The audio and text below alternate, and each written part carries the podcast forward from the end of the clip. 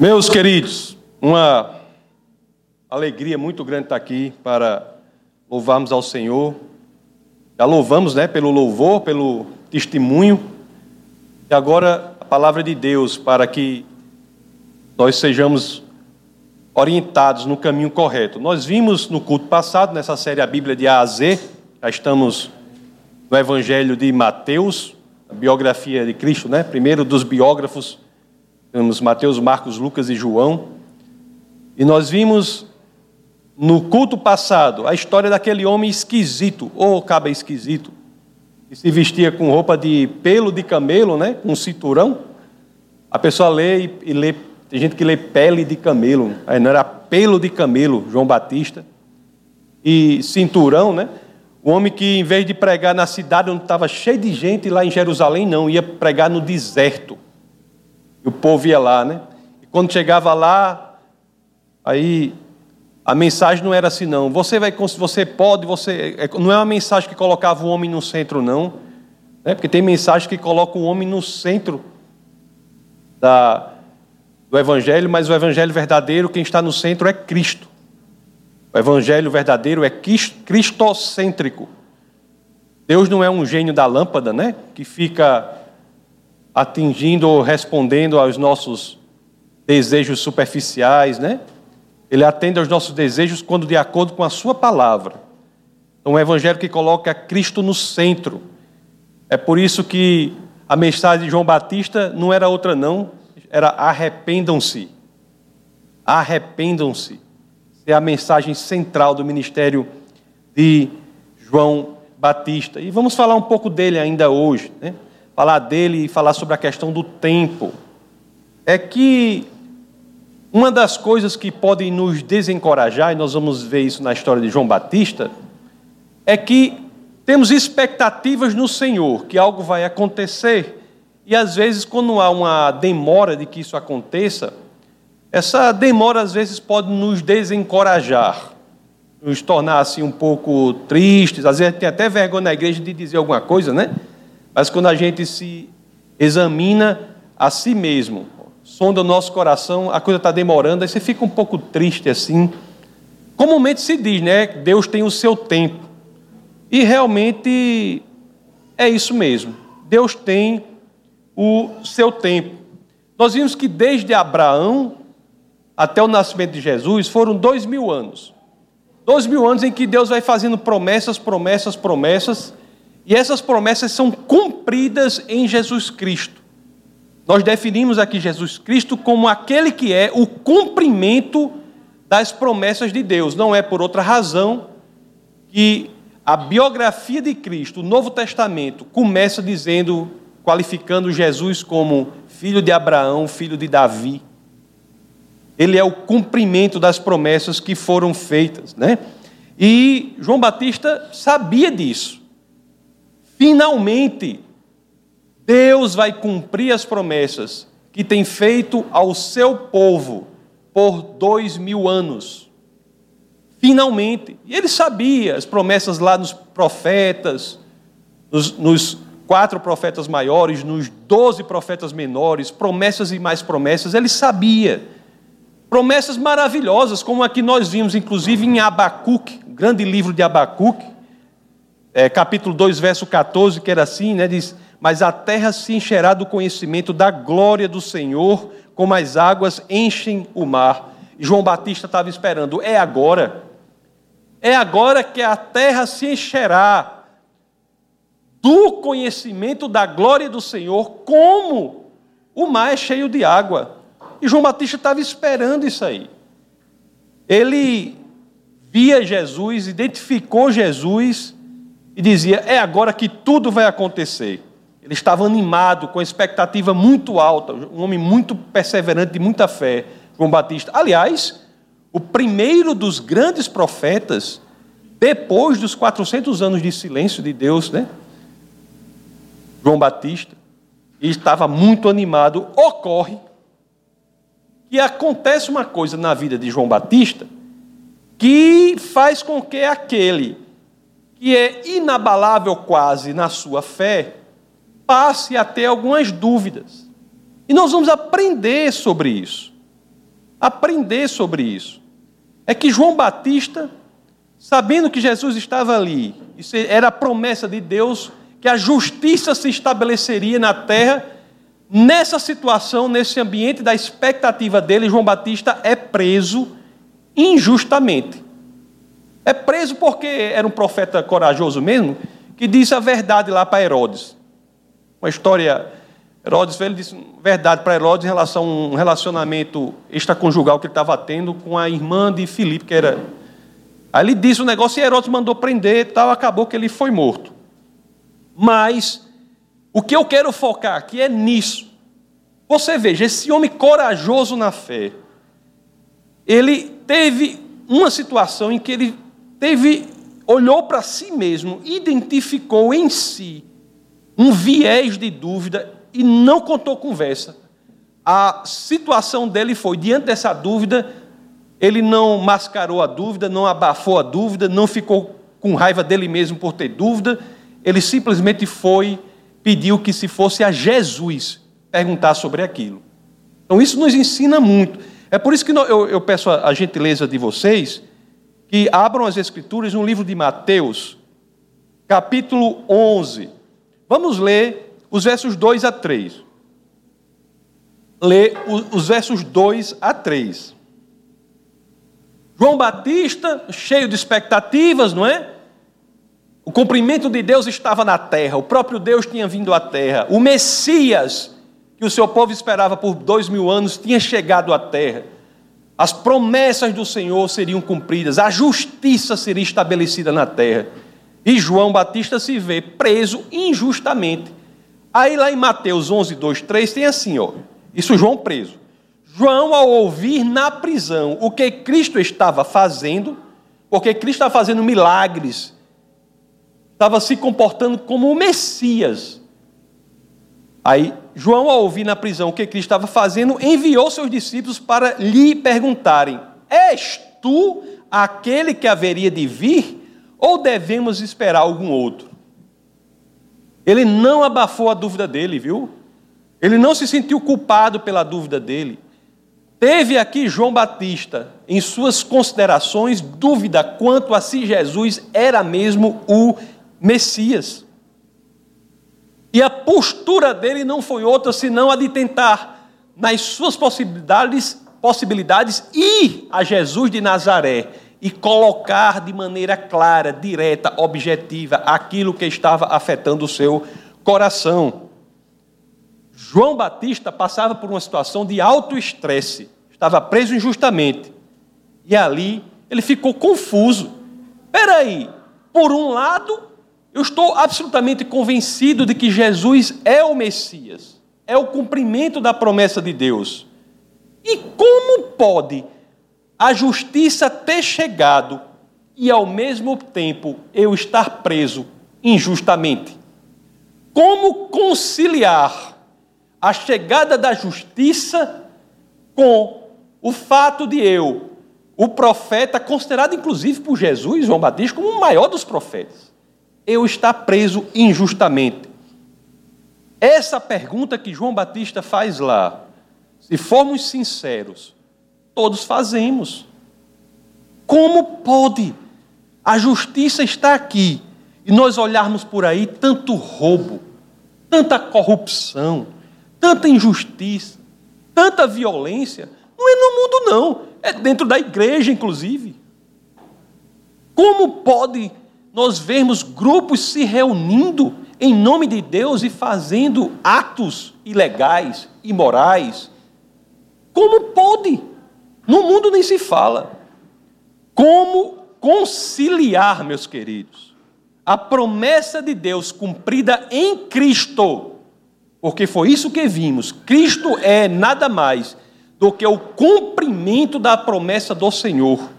Como conciliar isso com a existência de tanta injustiça no mundo? Como? A questão, e essa é a minha obrigação, se isso não for ensinado à igreja de maneira clara, aberta, sem subterfúgio, se isso for algo escondido da igreja, eu não posso dizer diferente, não. Nós estaremos, se não for ensinado a verdade sobre isso, estaremos criando cristãos superficiais.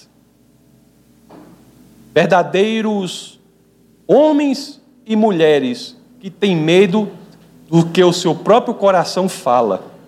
Quando Deus quer o homem desnudo, com o coração aberto, ele busca a sinceridade, ele não busca a superficialidade que é amiga da hipocrisia, não. Como responder isso? Como responder isso? Como podemos ser cristãos sem medo de visitar os mais obscuros labirintos do nosso coração? É possível ser cristão sem ter medo de questionar a Deus? Muitos acham que não, quando nas Escrituras esta é a definição de cristianismo. Sinceridade. O livro de Abacuque, que nós estudamos aqui, um livro belíssimo, o livro que começa com o homem questionando a Deus. Deus, como pode isso, como pode aquilo, como pode aquilo outro, e termina com uma das expressões mais lindas de louvor ao Senhor.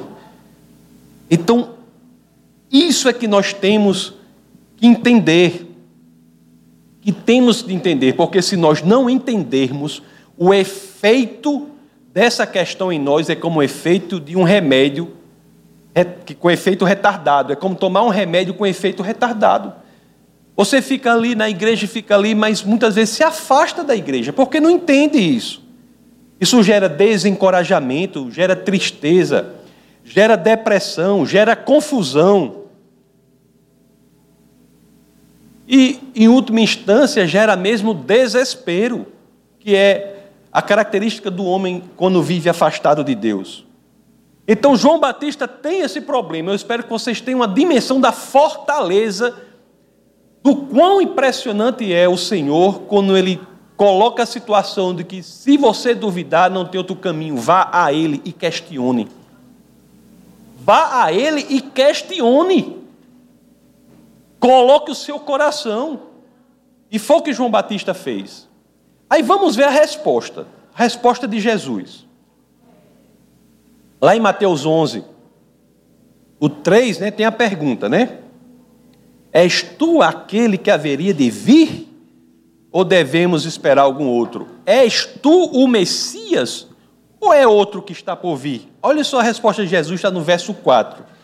Jesus respondeu: vol, respondeu aos discípulos que foram enviados, né? Voltem a João Batista e anunciem, voltem e anunciem a João o que vocês estão ouvindo e vendo. Os cegos veem, os mancos andam, os leprosos são purificados, os surdos ouvem, os mortos são ressuscitados e as boas novas são pregadas aos pobres.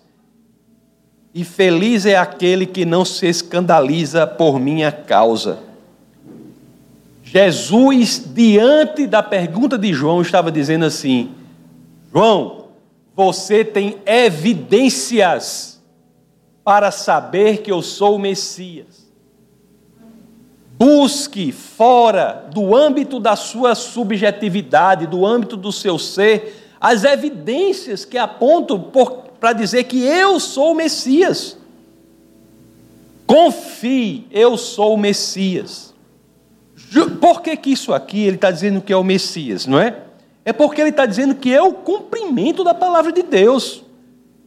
Se você for lá o que os profetas disseram sobre aquele que viria, que era o Messias, é exatamente com esses sinais. Lá em Isaías, capítulo 35, versos 5 e 6, as Escrituras fazem do que aquele grande profeta estava dizendo sobre o Messias que vinha. As Escrituras falam assim, ó, Isaías 35, 5 a 6. Então os olhos dos cegos serão abertos, e os ouvidos dos surdos se abrirão. Então os coxos saltarão como os servos, e a língua dos mudos cantará, porque águas arrebentarão no deserto e ribeiros no ermo. Ele está dizendo: esta profecia se realiza em mim. Isaías 61, 1. O Espírito do Senhor Deus está sobre mim, porque o Senhor me ungiu para pregar boas novas aos mansos. Quando ele fala lá pobres, pessoas humildes, mansas, ensináveis. Porque boas novas aos mansos. enviou-me a restaurar os contritos de coração, a proclamar liberdade aos cativos e abertura de prisão aos, aos presos. Olhe, não é fácil, realmente não era fácil naquele momento, olhar para Jesus e dizer: é o Messias? Não era fácil. Porque eles esperam, embora ele estivesse fazendo tudo isso, as pessoas olhavam para Jesus e esperavam uma pessoa parecida assim, como um líder militar, um general, e viu aquele homem humilde, né, cheio de amor, que a outra face. A prova de que ele é o Filho de Deus, o Logos que vem à terra, o próprio Deus que encarna e vem à terra, como diz João 1, 1 combinado com João 1,14 não é no esforço da sua crença, não. Você pode ir para as evidências. Você pode ir para as evidências. Porque Jesus não parecia um líder militar. Não é? Humilde, gentil. Não parecia um líder militar. Ele era humilde e é interessante, né? A humildade não é pensar menos de si, não. Humildade é pensar menos em si. Humildade não é pensar menos de si, não. Jesus sabia que ele era o Filho de Deus.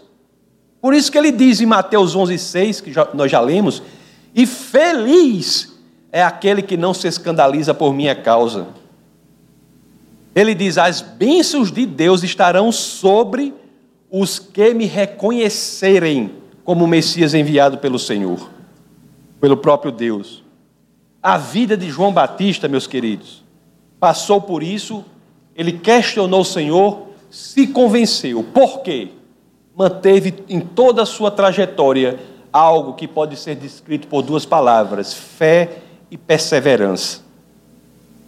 Mas mesmo homens assim, de fé e perseverantes, podem ter momentos de dúvida e de desencorajamento. As Escrituras não proíbem isso, mas dizem que, sempre que você as tiver, não se engane, vá para o Senhor, que Ele mostrará, mostrará evidências de que Ele é a verdade. Pois é.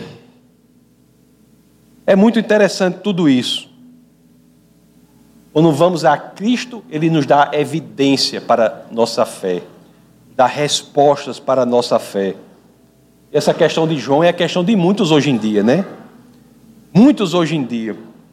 Em Cristo, meus queridos, nós temos, porque esse, a razão dessa questão de João era isso. O Messias veio ele estava vivenciando uma situação de justiça, ele está convencido que, é o, o que Jesus é o Messias, mas por que tá, tudo não está diferente? É porque tem a questão do tempo de Deus. É isso que nós temos que entender, o tempo de Deus. Porque João sabia que em Cristo, em Cristo, nós temos algo infinitamente mais valioso, infinitamente mais valioso do que tudo o que poderíamos ter sem Ele. Em Cristo, aqui na terra, na nossa vida hoje, temos algo infinitamente mais valioso do que tudo o que poderíamos ter sem Ele. Mas mesmo assim, não é curioso que, tendo isso, nós ainda sabemos que há, há algo mais? Não é curioso? Há algo mais na eternidade? Não é curioso que aqueles que verdadeiramente de coração se convertem a Cristo, eles têm uma transformação na maneira como eles veem a vida. Eles sabem que o que obtiveram é algo de valor infinito. Mas ao mesmo tempo, quando eles se analisam a si mesmos, eles sentem em si a certeza de que o que está por vir é ainda muito maior. É como se esse sentimento fosse a ponta do iceberg.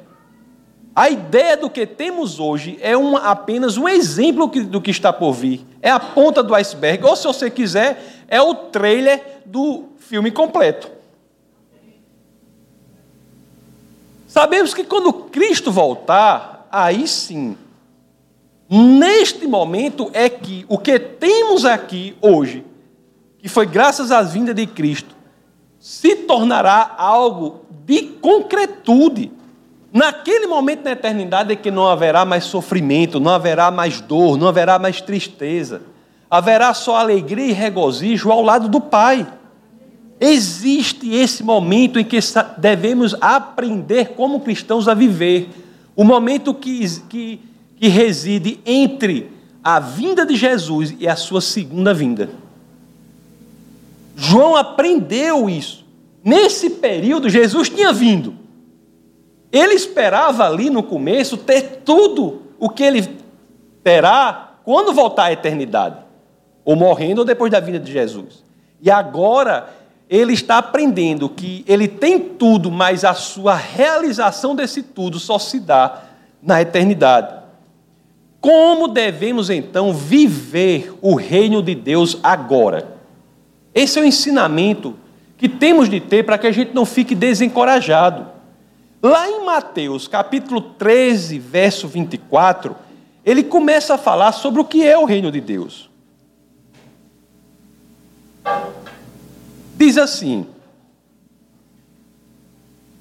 Jesus lhes contou outra parábola, dizendo: O reino dos céus é como um homem que semeou boa semente em seu campo.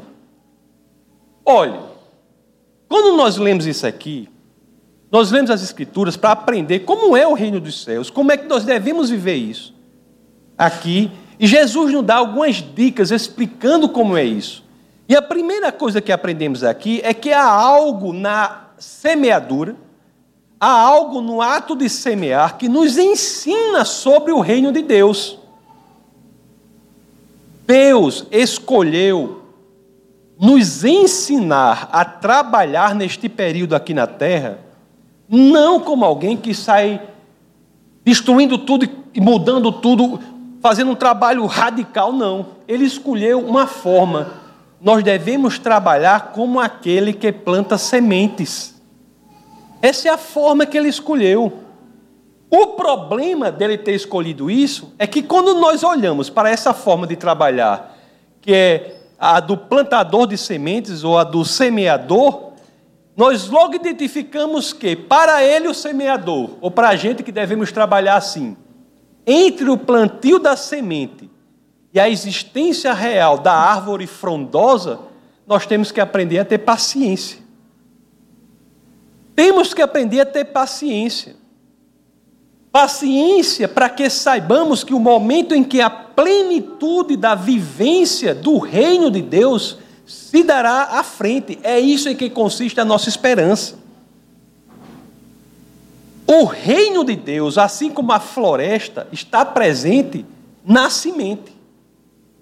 Você, quando olha para uma semente, você pode dizer é uma semente ou é uma floresta. Só que a floresta na semente só se torna em sua concretude total quando ela se desenvolve mais à frente. Só lá é que teremos a árvore frondosa da justiça. Não nesse ato do plantio, embora a justiça já esteja ali, ela não está na sua concretude, na sua completude. João Batista, antes de ser ensinado por Cristo, achava que o reino dos céus seria como uma, uma expressão de uma atividade imediata. Mas Deus quis que fosse como o ato de plantar sementes. E se você olhar sobre o ato de plantar sementes, nós aprendemos tanto sobre o reino de Deus aqui na terra, é tão interessante. As coisas de Deus são incríveis mesmo, né? A Bíblia é uma coisa incrível.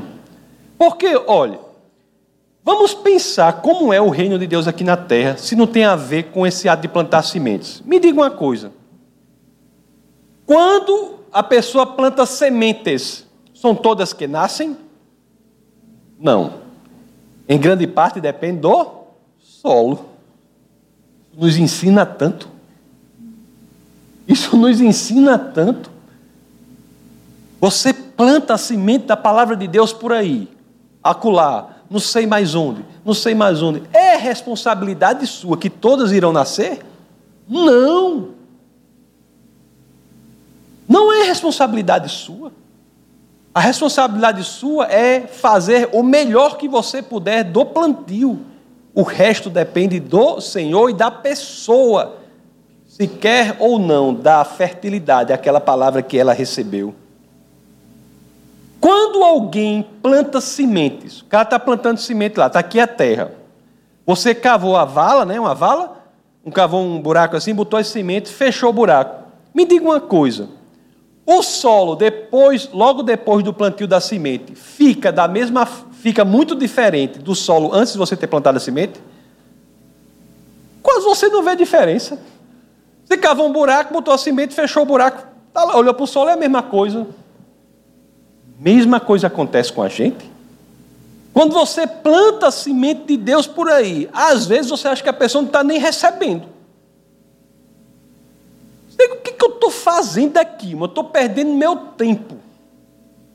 Falando de Deus para uma pessoa durante uma semana, um, um, ano, cinco anos, dez anos, quinze anos. O que, que eu estou fazendo? Você está plantando sementes. Você olha para o solo, parece a mesma coisa, mas o solo é a mesma coisa? Não. Há algo acontecendo dentro do solo que, embora você não vê, dependendo se ele é fértil, se desenvolverá e tempos à frente será algo totalmente diferente. Quando nós nos entregamos a Deus, é como a gravidez de uma mulher, eu já disse aqui. É como a gravidez de uma mulher. A mulher, quando está grávida, nem sabe. Aí ela começa a passar o tempo, ela diz assim: parece que tem algo diferente em mim. Eu estou me sentindo diferente. Vocês já notaram que as pessoas que se convertem são assim? Você começa, peraí, eu tô, estou tô me sentindo. O que é isso? É a semente dentro daquela terra que já começou a brotar. Me diga uma coisa: plantar sementes é uma atividade simples, fácil? É nada. Ainda mais aqui no, lá na Catingueira, meio-dia, acaba plantando semente. É um ato, é um ato em que nós não nos gastamos, em que não suamos, em que não trabalhamos verdadeiramente, que não nos envolvemos. Não, é um ato muito difícil. Envolve dedicação, envolve trabalho, determinação, perseverança. E se nós entendermos que estamos plantando sementes quando plantamos a palavra do Senhor, e é assim que Deus diz que nós devemos entender, nós sabemos que o resultado independe daquele momento, é mais para frente. Você planta pela alegria do plantio. Impressionante, né? E outra coisa, isso muita gente dá assim: plantar sementes é um ato extravagante? Plantar sementes é um ato extravagante? Assim, você está plantando a semente lá e você está. Planta uma semente e vou plantar outra. Aí você vira estrelinha, dá cambalhota, planta outra, hein? Aí depois você abre os braços assim, grita, planta outra. É assim que faz? Não. É um ato emocionante? É um ato rodopiante? Hein? É um ato rodopiante? Hein? O homem do fogo que tem aqui, que é o menino Judson aí, que é do fogo. Homem, é do fogo. Pode, labareda, labareda, né? É conhecido por, né? Labareda humana, né? Pode ser assim, não tem problema. Mas isso não, não é necessário para o ato de plantar sementes. Plantar sementes, às vezes, é um ato o quê? Tedioso, um ato solitário, um ato que às vezes você, se não tiver psicologicamente adequado, sente depressão, porque você plantou semente, olha ali, e agora? Está do mesmo jeito, aí vai, né? Não é assim? Às vezes, meus queridos, isso é tão importante, nós sabemos isso, que a nossa atividade aqui é de plantadores de semente, porque é uma questão de saúde mental mesmo do cristão, viu? Eu não posso dizer a você o número de pastores e pessoas altamente depressivas por aí. Inclusive, né, tem até um amigo, um amigo, como é o nome daquele pastor, Chicão? Que, Pedro Neto, que ele tem um, ele, ele tem um ministério de, ele tem um ministério de aconselhar pastores depressivos, né? Por quê? Porque isso serve para o crente também, não é só o pastor. Se ele não souber que o ato dele é plantar semente, ele vai se decepcionar com as pessoas. Ele investe muito tempo numa atividade com uma pessoa e no final a pessoa não quer saber mais. Ele, se ele não entender que a natureza de nosso ato como cristão é plantar sementes, isso vai destruir o semeador. Por isso que o Senhor nos ensina de forma correta, não é? Às vezes nós trabalhamos tanto, que na igreja é assim. Povo trabalha tanto para tudo dar certo, né? Se esforça tanto para tudo dar certo. Aí, às vezes acontece uma coisinha, uma pessoa chega fala mal daquilo. Uma coisinha assim, não, é, deu, um, deu um problema na, na mesa, não sei de quê, deu um problema no violão, não sei, umas coisas assim. Só fala daquilo, né? É, você tem que saber a natureza do trabalho para o que nós somos chamados. Quando você estiver pensando, estiver considerando, isso é muito importante, você estiver pensando assim, né? Será que falar de Jesus para aquela pessoa específica aí, deve ter vindo alguma cabeça de vocês aí? Cada um tem a sua, né? Será que falar de Jesus para aquela pessoa específica está fazendo alguma diferença? Homem, pelo amor de Deus, será que eu falar de Jesus? Oh. Mas fulano é difícil, né? Pode fazer, né? Fulano, será que está fazendo alguma diferença? Próxima vez que você fizer isso, eu quero que o Espírito de Deus traga à sua memória o que as Escrituras dizem. Você está plantando sementes. Aleluia. E um ministro, outra coisa interessante, né? O cara era ministro da palavra de Deus. Qual era a atividade dele? Comprou um ônibus e de manhã ele acordava bem cedo, que o culto lá nesse lugar era de manhã, nos Estados Unidos, esse cara.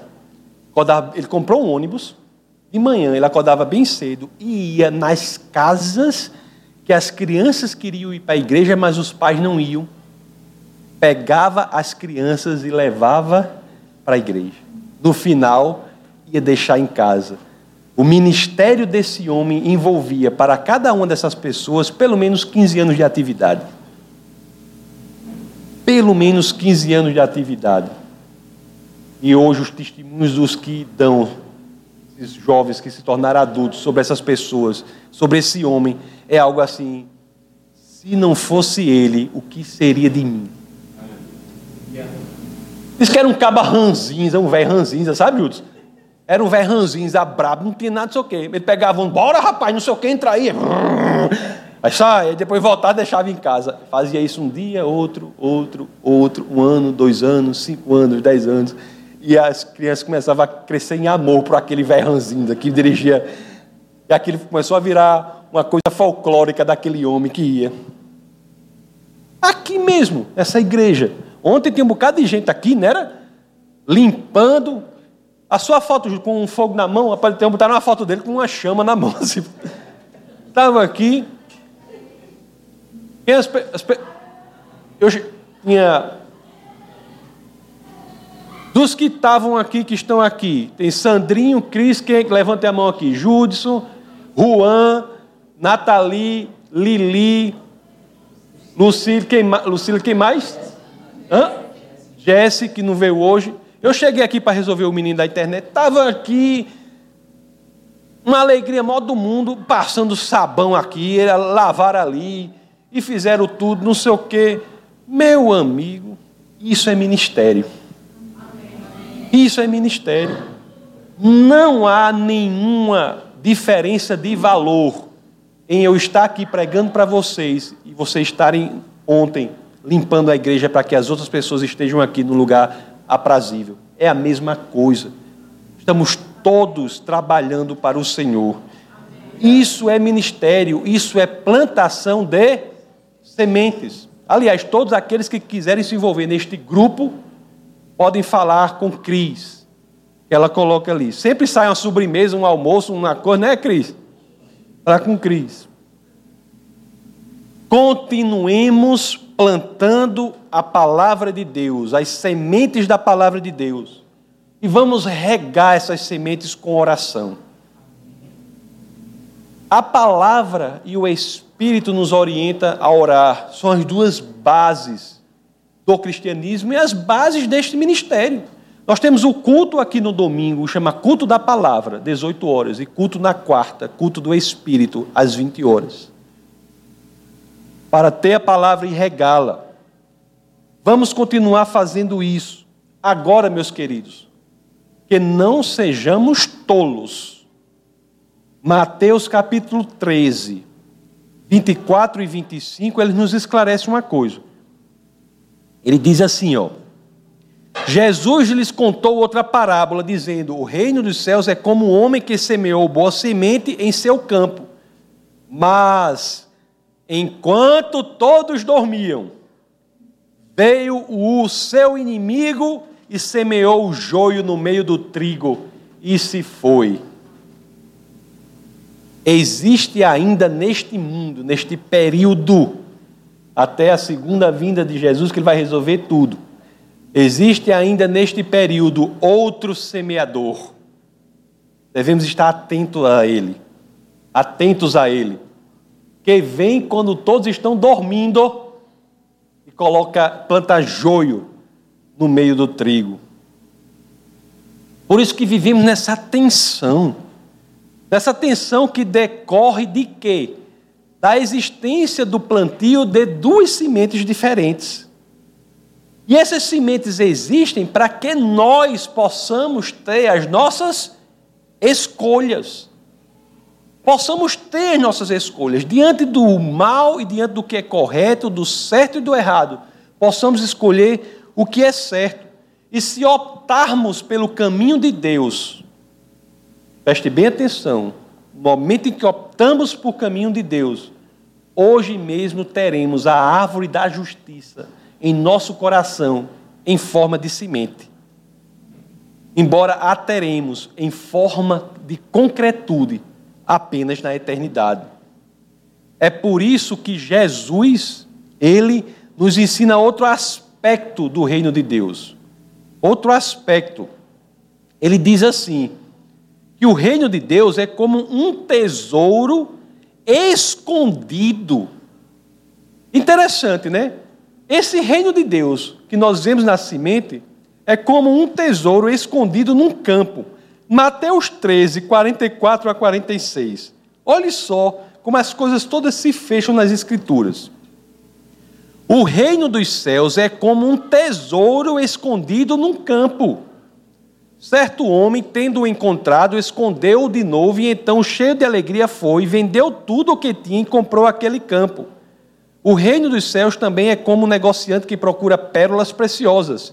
Encontrando uma pérola de grande valor, foi, vendeu tudo o que tinha e a comprou. O que Deus faz hoje por nós pode ser comparado como um tesouro escondido no campo. Um tesouro escondido no campo. É como a árvore frondosa da justiça que está escondida na semente. Muitos, inclusive, né, passam por esse tesouro escondido, olham, desprezam o infinito valor deste tesouro. Os que entendem o valor infinito deste tesouro, o que é que fazem? Estão aptos a sacrificar tudo da sua vida e colocar Jesus no centro dela. Estão aptos a se desfazerem de tudo da sua vida se despirem de tudo e colocarem Cristo no centro. E, e tem mais, e fazem isso com alegria. Fazem isso com alegria. Meus queridos, a realidade de hoje e a esperança de amanhã serão uma coisa só quando passarmos dessa existência, fomos para a eternidade. A esperança de amanhã se tornará a realidade do nosso momento, na eternidade ao lado do Pai.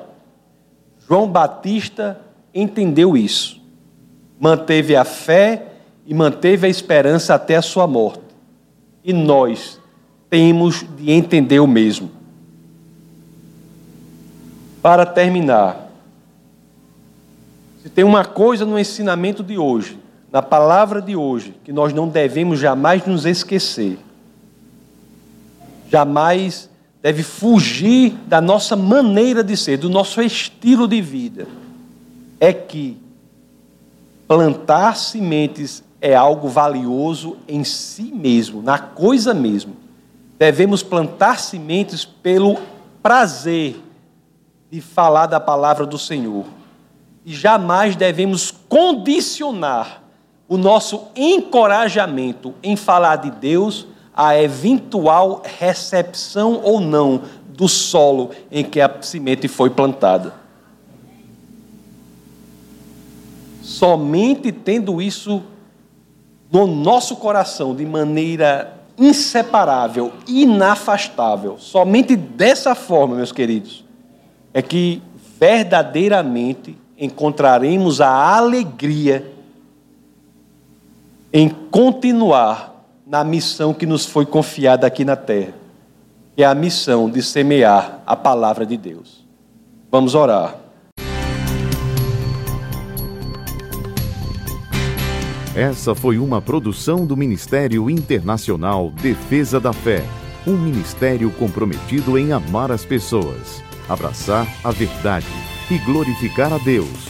Para saber mais sobre o que fazemos, acesse defesadafé.org.